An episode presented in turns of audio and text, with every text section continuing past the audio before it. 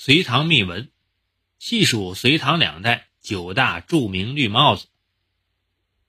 汉经学晋清淡，唐乌龟，宋鼻涕，元糊涂，清邋遢。这些称号多赋予各个时代的文人士子，其他朝代不好说，但唐乌龟这一称号确实是恰如其分。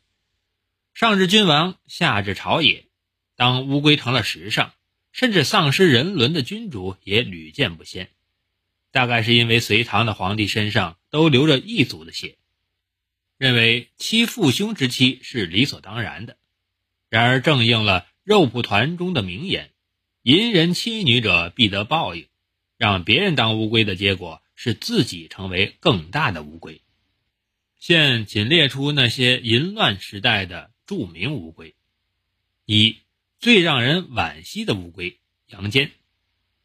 杨坚本来是个不错的皇帝，甚至应当成为中国历史上承上启下的人物。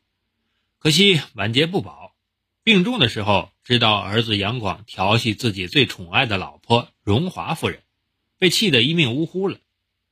杨广登位后做的第一件事，就是先让老子当了乌龟。随后又迎了另一位名义上的母后宣华夫人。二，成也乌龟，败也乌龟。李渊，李渊和杨广还算是表兄弟，正是他糊里糊涂的淫了他表哥杨广的两个妃子，才使他下定决心反隋，成为一代开国帝王。然而这两个妃子后来又与太子建成私通，使李渊自己也成了乌龟。这也算是玄武门事件的一个导火索，导致了李渊退位。三，口碑最好的乌龟李世民，虽然是一代明君，但不可否认，他也是个乌龟。他先赢了表叔杨广的妻子萧氏和女儿杨氏，后赢了弟弟元吉的妻子杨氏，结果他晚年宠爱的才人武氏和他儿子私通，在他还没死的时候。就让他当了乌龟。四，最窝囊的乌龟，房遗爱。李世民的十七驸马，高阳公主的老公，房玄龄的二儿子。本来他有一个好家庭，可惜他不幸娶了公主，他老婆背着他和和尚私通，还生下儿子。另外，高阳公主和自己的大哥以及高阳的同父异母哥哥吴王克。关系都不清不白，他也只能睁一只眼闭一只眼，最后还要和让自己当乌龟的人一起造反，也是由于他的原因泄密，落了个身败名裂。五，千年的王八，万年的龟，李治。李治是有色胆没人胆的家伙，他先让老爹当乌龟，又让姐夫当乌龟，而且。还玩母女共侍一夫的游戏，无耻之极。他的报应也最大。杨广当乌龟的次数其实远不能和他相比，但让杨广当乌龟的都是英雄或帝王，而他的老婆武则天一生和多少男人乱伦，谁也说不清。总之，李治的乌龟本色是千年万年也不褪色了。六，乌龟中的乌龟。李显、李治和武则天的三儿子，他生长在一个乌龟横行的年代。本来他生性还有点棱角，可全被多年流放磨平了。他的老婆韦后在给他戴绿帽子方面，比武则天有过之无不及。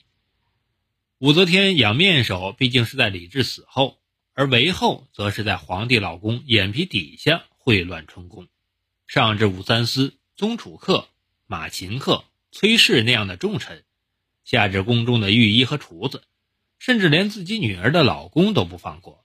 而李显明明知道，却一点也不生气，甚至在韦后和他的情妇们赌钱时，还帮着数钱，真是乌龟做到家了。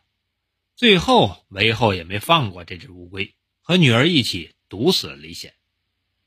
七，最有才华的乌龟崔氏。崔氏是当时有名的诗人和美男子，也是大大有名的乌龟。和他发生过性关系的女人不计其数，像什么韦后、太平公主。韦后的女儿永乐公主、太平公主的女儿上官婉儿等。他也有本事让每个女人都对他依恋不已。他最大的本事还是用自己的老婆和女儿去和李隆基睡觉，靠着当乌龟一直官运亨通。不过后来还是被玄宗杀了。看来乌龟也不是万能的，政治需要才是第一位。八，最爱别人老婆的乌龟，李隆基，著名的唐明皇，开创了开元盛世。也是个淫乱的禽兽，除了崔家母女外，唐玄宗当太子时就淫了父亲的妃子杨氏，当皇上后又抢了儿子的妃子杨氏，他在让父亲儿子当乌龟时，自己也无形中当了乌龟。据说杨贵妃和安禄山勾结成奸，杨贵妃还给干儿子洗过澡。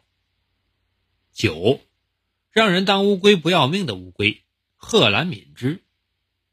与上述帝王将相比起来，这个家伙草鸡无名。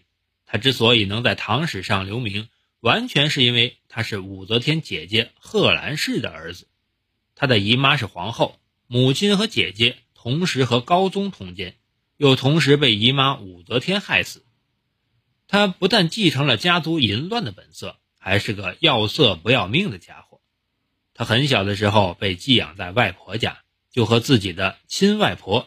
武则天之母杨氏通奸，期间可能又奸了年仅八岁的表妹太平公主，真是应了乾隆的名言：“除生我者和我生者皆可淫。”后来武则天为太子李弘选太子妃，这个家伙竟然先下手强奸了未来的太子妃杨氏。武则天对他忍无可忍，杀了他，也算死在了让人当乌龟上了。